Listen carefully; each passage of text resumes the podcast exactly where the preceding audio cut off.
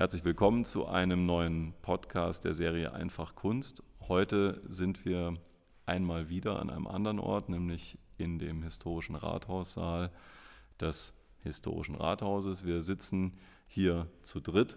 Äh, ich freue mich heute ganz besonders, zwei spezielle und, und sehr liebe Gäste zu haben, Andreas Grebe und Bernd Berlip. Herzlich willkommen in Kronach. Sie sind beide hier für die Kronacher Kammertheatertage, in dem äh, beide in dem Stück Der Kuss der Spinnenfrau zu sehen sind. Und wir sitzen hier vor einem theatralischen Gemälde, einer, einer Ikone äh, für alle Kronacher, dem Schwedensturm von Lorenz Keim. Herzlich willkommen. Vielen Dank, dass Sie fürs Gespräch zur Verfügung stehen. Danke. Grüße Danke, schön, dass wir da sein dürfen.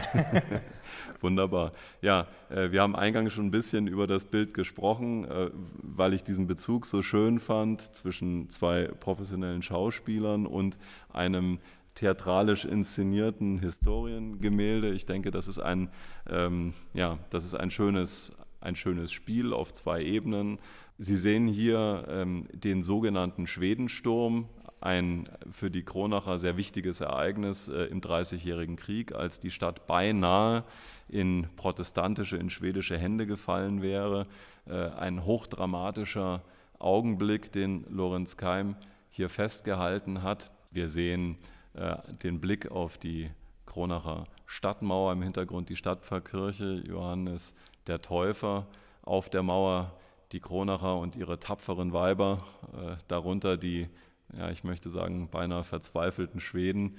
Ähm, ein hochdramatischer Moment. Dramatik, Theatralik ist ja etwas, was in ihrem Berufsleben sozusagen zum alltäglichen Handwerk gehört.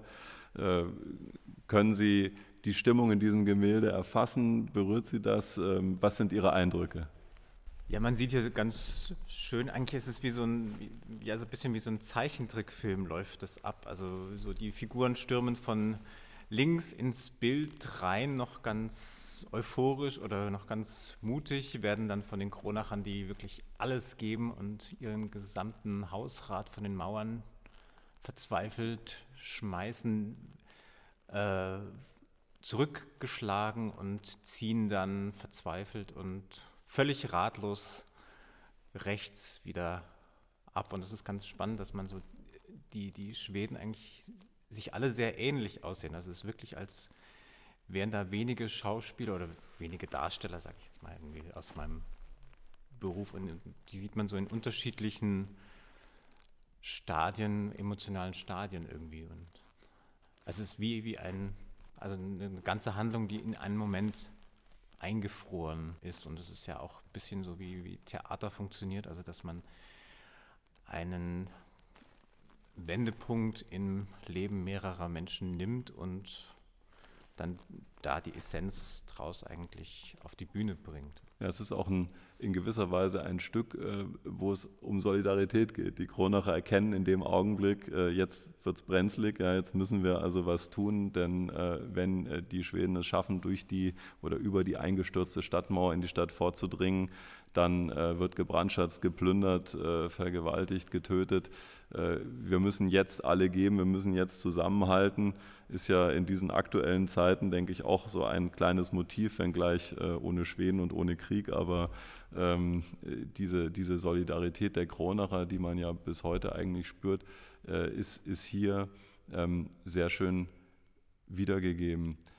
In dem Stück, das Sie beide spielen, ähm, Gibt es da, gibt es da Anleihen? Äh, ich hatte das vorhin in dem, in dem Gespräch, das Sie, das Sie mit der Presse geführt hatten, so ein bisschen mitbekommen. Gibt es da auch Anleihen äh, über das Zusammenhalten, über den Zusammenhalt, über das gemeinsame Bestehen von Prüfungen? Zusammenhalt ist sowieso ein schönes Wort. Das hatte die Frau Dr. Löw vorhin auch im Rahmen des Pressegespräches, wegen dem wir heute hier waren, verwendet. Das ist auch etwas, was uns hierhin brachte. Also ich habe ja hier in dem Sommer 16, 17 schon die Festspiele erleben dürfen und der Zusammenhalt, der Dialog, den wir immer aufrecht gehalten haben, der hat uns jetzt auch dahin gebracht, dass wir im Rahmen dieser surrealen Zeiten doch Kultur machen können. Und deshalb freuen wir uns sehr, hier sein zu können und im Rahmen der Kammertheatertage Kuss der Spinnenfrau zeigen zu dürfen. wenn ich dieses Bild anschaue, dann finde ich es erst einmal gewaltig. Es ist, ist dynamisch und ähm, wie, wie Sie sagten, ist es irgendwie nicht nur das äh, Gemälde an sich, sondern dieses Gesamtkunstwerk, dass man den Rahmen und, und auch, äh, ja, wie sagten Sie? Die Inschriftentafel, die Inschriftentafel darunter, darunter äh, dass man das noch bedacht hat. Und wenn ich mir das als Theaterszene vorstellen würde, dann wüsste ich gar nicht, wie ich diese ganzen Menschen koordinieren sollte. Da ist ja eine unglaubliche Ausstattung, das ist, da passiert viel, viel Leben. Und es ist sicherlich auch der Zusammenhalt der Kronacher, die dann zu dem Sieg oder zu dem ja, Ergebnis führen, dass man gewinnt. Und gewinnen werden wir sicherlich auch in dieser Zeit hoffentlich irgendwann gegen die momentanen Lebensumstände. Wenn, wenn ich das Bild anschaue, dann frage ich mich auch, mit wem möchte oder kann ich mich identifizieren, weil man ja als Schauspieler, der ein Schicksal von jemandem versucht zu erzählen, auch immer empathisch versucht, sich mit jemandem im Bilde zu identifizieren. Und da würde man sich glaube ich, auch eher auf der Seite einordnen der Menschen, die nicht versuchen, dem anderen was wegzunehmen, sondern ähm, die zusammenhalten, die verteidigen, die ein Miteinander erleben. Ganz außergewöhnlich für die Zeit deswegen ist es vielleicht auch ähm, jetzt mal jenseits des Sieges und der Errettung, die man äh, natürlich auch der heiligen Mutter Gottes äh, zu, zu, danken glaubte und dem heiligen Michael, dem Schutzpatron der Stadt, aber war es ja doch äh, dieses unerhörte Eingreifen der Kronacher Frauen, die man hier gerne die tapferen Weiber nennt, eine gewisse Tradition, die sich bis heute hält. Ich weiß nicht, ob Sie, sie schon mal, ob Sie Ihnen schon mal begegnet sind, vielleicht im Sommer, die dann in historischer Gewandung ähm, äh, durch die Stadt ziehen, laut, äh, selbstbewusst und ähm, äh, über jeden Zweifel erhaben, im Zweifel bewaffnet mit äh, Bier oder einem Pflasterstein. Und äh, das war schon, glaube ich, etwas äh, sehr ungewöhnlich, so dass Kämpfen ja so eine männliche Domäne war und die Frau also sich um den Haushalt und, äh, und die Kinder, den Nachwuchs kümmerte. Also so ein ganz klassisches Rollenbild, was hier durchbrochen wird und was, äh, was die Menschen so fasziniert hat, dass man den besagten tapferen Weibern ja seit dieser ähm, ja, niedergeschlagenen Belagerung das Recht einräumte, bei der äh, dann jährlich stattfindenden Dankesprozession, der sogenannten Schwedenprozession, noch vor dem Pfarrer und vor dem Allerheiligsten, vor allen zu laufen, als Dankeschön und auch als Anerkennung. Und äh, das ist ein Recht, auf das viele Kronerinnen bis heute pochen und sehr stolz sind und also ein, ein Stück gelebte Geschichte, ähm, die ja auch so ein Lehrstück äh, über das ähm, oder für das Überwinden vielleicht von Widrigkeiten, von Zwängen, von Konventionen, von Beschränkungen ist. Ähm, ein beinahe modernes Bild, das uns zeigt, äh, im Grunde genommen klappt es nur, wenn wir zusammenarbeiten. Äh, es, Krieg ist kein Männerspielplatz, sondern äh, wenn es ernst wird, äh, kann eine Frau genauso ihren Mann stehen wie vielleicht ein Mann eine Frau. Also es ist, äh, man kann viel reininterpretieren, aber das ist so ein, ein Gedanke, der mich jedes Mal beschleicht, wenn ich mir das ansehe. Also diese, dieser Kontext, der Hintergrund, das Bild hinter dem Bild. Ja, was sagt uns das eigentlich jenseits des Historischen, was wir dort erblicken? Ja, dass unsere Grenzen auch nur in unserem Kopf sind. Also wenn es darauf ankommt, dann kann jeder sein, also ungeahnte Kräfte entwickeln, denke ich. Wir leben ja auch in einer Zeit, wo das Patriarchat eigentlich noch mehr gelebt wird, als man es für möglich halten sollte, weil einfach die Tatsache, dass wir ganz viele inspirierende, starke Frauen haben. In unserem Theaterstück zum Beispiel sind wir zwar als zwei Zelleninsassen damit konfrontiert, uns miteinander auseinanderzusetzen, aber letztendlich ähm, ist es sowohl bei dem Valentin eine Rebellionsgenossin und, und auch eine, eine Liebe, die ihn motiviert ähm, äh, und, und, am Leben hält. Und auch bei dem Molina ist es äh, ja die Mutterfigur, das Matriarchat, was, was eigentlich äh, sein Motor ist. Wo Sie gerade von dem Protagonisten erzählen, vielleicht wollen wir mal ganz kurz über das Stück sprechen. Ähm, um was geht es da? Also was können Sie die Handlung kurz zusammenfassen? Also in Buenos Aires in, unter der äh, Militärherrschaft sitzen zwei Gefangene in, in, einem, in, einem, Gefängnis, ein politisch, ein politisch Gefangener und ein Homosexueller, der aufgrund seiner Homosexualität gefangen ist.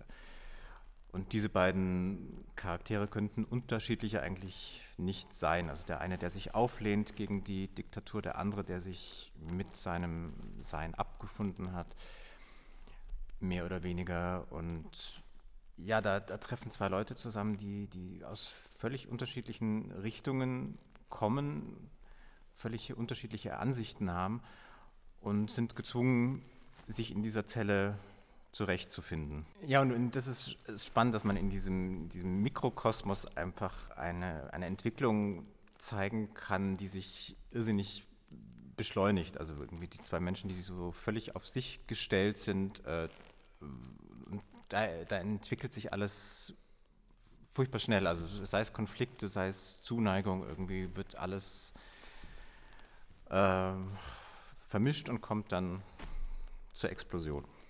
Aber was sich entwickelt, das wird noch nicht verraten. Letztendlich ist es, wie gesagt, sind das die Voraussetzungen. Das ist, womit wir starten. Und ähm, ja, es ist eine berührende Reise, eine sehr intime Reise. Und es ist das zwischenmenschliche Miteinander und, und das Vertrauen und der Zusammenhalt, der dann vielleicht doch auch in einer derart aussichtslosen, beengenden Situation Perspektiven eröffnet. Zuversicht, ja.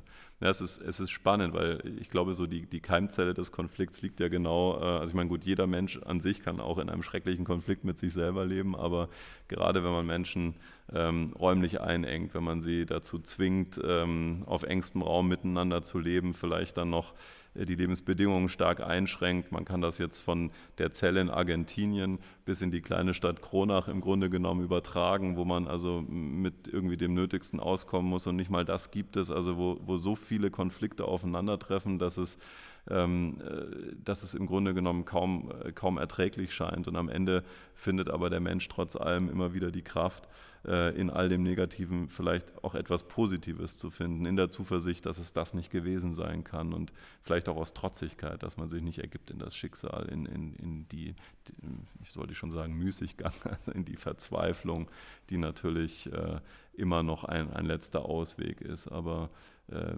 dieser, dieser etwas äh, ja, seltsame Spruch, die Hoffnung stirbt zuletzt, ist da vielleicht nicht falsch. Und das ist eine, eine große Motivation von Menschen, egal ob das Polarforscher sind, die sich alleine durchschlagen, ähm, nachdem die Expedition äh, gescheitert ist, ob das Menschen sind, die schier äh, übermenschliche Anstrengungen aufbringen, um sich aus einer Notsituation zu retten. Ich erinnere mich da an diesen Bergsteiger, der sich selber mit dem Taschenmesser den Arm abschnitt, weil er festklemmte in so einer Felsspalte und das überlebt hat, aus schierem Willen vielleicht auch trotz, nein, ich sterbe hier nicht, ich komme hier raus, ich, äh, gehe hier stärker raus, als ich reingekommen bin. Menschen, die sich dem Brechen widersetzen und ähm, wie manchmal Bäume, die man sieht, die gestutzt werden und dann an einer anderen Stelle weiter wachsen, ja, immer nach oben, immer ins Licht und manchmal viel stärker, als sie es vorher gewesen wären. Das sind spannende Parallelen. Ich finde das, find das sehr interessant. Also ich werde mir das Stück definitiv, definitiv ansehen. Es ist immer so Segen und Fluch zugleich irgendwie. Also wir, wir sehen jetzt so diesen, diesen Widerstandswillen von den Kronacher natürlich, aber es ist ja auch dieser gleiche Wille, der letztendlich die Schweden hierher treibt irgendwie äh, und sagt, ja, wir möchten etwas, was uns eigentlich nichts angeht. Wir fallen in dieses Land ein. Also ich weiß jetzt nicht den genauen geschichtlichen Hintergrund, aber das ist, ist ja so ein bisschen das Prinzip äh, des Krieges und irgendwie so, so hält sich das ja auch, auch die Waage. Also einerseits die Fridays for Future auf der Straße, andererseits äh, die, die Trumps, die immer sagen, ja, Fracking brauchen wir immer noch und irgendwie so, so ist das. Ähm, schaue ich so ein bisschen neidvoll auf dieses Bild, weil es kommt einem so einfach vor damals. Also da gab es irgendwie so Schweden, die waren böse und äh, die Kronacher, die halten dagegen und äh, wir stecken in Zeiten, wo es nicht so einfach ist, finde ich. Also es ist nicht mehr so, ja, schon vor 40 Jahren kommt es einem einfacher vor. Da gab es Khomeini, da gab es die Sowjets, irgendwie da, da waren noch so Linien und das ist alles so verschwommen mittlerweile, dass man nicht mehr weiß, ähm, ja, was das Richtige eigentlich ist, was man, was man tun kann. Also es ist, ist so hochkomplex eigentlich. Hochkomplex das, das, geworden. Ja, also vielleicht liegt es auch daran, dass man jetzt halt in dieser Zeit steckt natürlich, dass man in 20 Jahren sagt, wieso, es war ja auch ganz einfach. Aber irgendwie so ist das, sieht so ordentlich aus. Also da, da auf diesem Bild, da weiß man, ja, man nimmt jetzt heißes Wasser und schüttet es den Schweden auf den Kopf und dann irgendwann ziehen sie hoffentlich ab. Und sowas wünscht man sich ja heute auch, dass man so, so Möglichkeiten hätte. Ich glaube, ich habe jetzt gefunden, mit wem ich mich gerne identifiziert sehen würde. Und zwar ist oben äh, bei den Kronachern ein älterer Herr, der voller Ruhe, Zufriedenheit, Souveränität herunterschaut, wie als wenn er gar nicht ähm, aktiv kämpfen müsste, sondern alleine aufgrund ähm, ja, seiner, seiner Erfahrung ähm, dieser Situation trotzt. Sehen Sie den? Ja, ja. Weil die, ähm, das ist ja auch etwas Schönes, dass da Generationen von Kronachern praktisch gegen diese Mannschaft von Schweden antritt. Generationen und beide Geschlechter. Ja, es ist um ihn, scheint beinahe so, als wäre es um ihn herum äh, inszeniert. Ne? Er ist der, der Betrachter, äh, vielleicht auch der Erzähler, äh, der sich das alles äh, genau ansieht. Ähm, und er ist und, auch der Ruhepol. Also es ist ja. ein dynamisches, ge gewaltiges äh, Tohuwabohu und, und er hat diese Souveränität und diese Ruhe. Und das sieht so aus, als würden die sich wirklich, also er runtergucken und sich dieser Schwede, der sich gerade hochkämpfen will, so in die Augen gucken. Ja, also diese äh, Schwedenzeit, äh, in der das Ganze stattfindet, ähm, da müssen die armen Schweden immer herhalten. Es haben sehr wenig schwedische Truppen eigentlich äh, gekämpft und in diesem, in diesem Moment hier waren bestenfalls die Befehlshaber Schweden.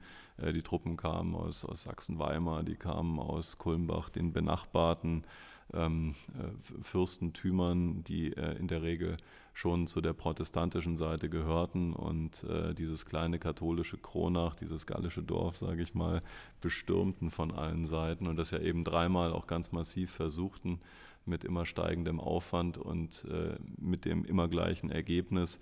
Es gibt da viele, äh, viele äh, Schilderungen, aber das scheint mir so ein bisschen die Geburtsstunde dieses, dieses neuen Kronachs zu sein. Zum einen haben wir da äh, die Geschichte von den geschundenen Männern. Das ist also etwas ganz Grauseliges. Vielleicht haben Sie schon mal das Kronacher Stadtwappen gesehen, auch auf der Ehrensäule hier am äh, Melchior-Otto-Platz. Das ist ja auch ein Produkt dieses Konfliktes, also äh, wo Kronacher Verteidiger ausgebrochen sind ähm, in einer Art äh, ja, Kommandoaktion und äh, äh, die Artillerie des, des Feindes unbrauchbar zu machen versuchten und dabei überrascht wurden. Und dann hat man sie also ganz schrecklich gefoltert, indem man ihnen unter anderem die Haut abzog. Die anderen Details ersparen wir unseren Zuhörern. Aber es muss ganz grauselig gewesen sein und das alles natürlich vor den Augen der Menschen, die da äh, von den Stadtmauern runterguckten und das also alles mithörten und sahen und es waren ja ihre äh, Mitbewohner, ihre Freunde, ihre Väter, Söhne, Brüder. Äh, und äh, dieser, dieser Mut, der ist vielleicht auch aus der Verzweiflung herausgeboren, dass man eben schon gesehen hat, wo führt das alles hin, ja, wenn wir hier, also welchem Grauen schauen wir da ins Auge, wenn wir jetzt nicht, wenn wir jetzt nachgeben, ja, es wird nicht besser dadurch, sondern es wird noch schlimmer.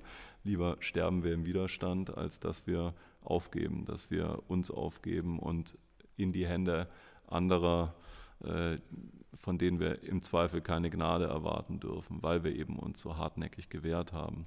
Es ist ja immer das Problem der Belagerer, die, äh, der Belagerten, die am Ende nicht mehr aufgeben können, weil sie sagen, all diese Opfer, die wir gebracht haben, ähm, und die auch die Belagerer gebracht haben, führen dazu, dass es ganz furchtbar werden wird. Aber es ging gut aus. Kronach hat sich, hat sich äh, davon erholt und äh, hat sich wirklich, ich habe das vorhin so etwas scherzhaft oder man könnte sagen beinahe respektlos eingefügt, so wie das gallische Dorf, ähm, dadurch auch einen Namen gemacht als ein ähm, als treue Landeskinder. Kronach gehörte ja zu Bamberg und Bamberg, das Hochstift Bamberg war ein fürstliches äh, war ein Fürstentum, ein, äh, ein Fürstbischof regierte es, so ein bisschen wie vielleicht im Vatikan heute, wo der Papst der Landesherr ist und gleichzeitig auch der geistliche Herr.